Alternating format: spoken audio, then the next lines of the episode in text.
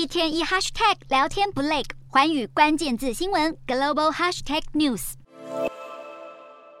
Twitter 的新老板马斯克才大动作裁掉了五成员工，现在又把目标转移到派遣人力身上。从周末开始，在各部门大量缩减临时性员工，估计影响人数有四五千人。据了解，有很多被裁掉的员工没有在第一时间收到解雇通知，不少人是在登入内部系统时突然发现自己失去权限，甚至部门主管也没有收到相关通报，而是在看到某些人的系统账户被停权，才意识到同事被裁员了。崔热公司近期的混乱不只有人事面，也有产品面。例如，马斯克推出社群账号蓝勾勾的订阅制后，任何人只要付费就能获得蓝勾勾，这导致假账号一下暴增，平台上涌现了大量冒充官方账号的假讯息，迫使 Twitter 紧急暂停了服务。但马斯克随后又宣布，蓝勾勾订阅制可能会在本周末回归。马斯克先前就警告，如果 Twitter 不能增加订阅收入来抵消广告下降的损失，公司就很难在即将到来的经济衰退中存活下去。不过，他手上的棘手挑战还不止 Twitter。马斯克在特斯拉一项争议性的高薪酬方案，允许他在公司的业绩和财务目标达标时，能以极低的折扣价买进特斯拉百分之一的股票。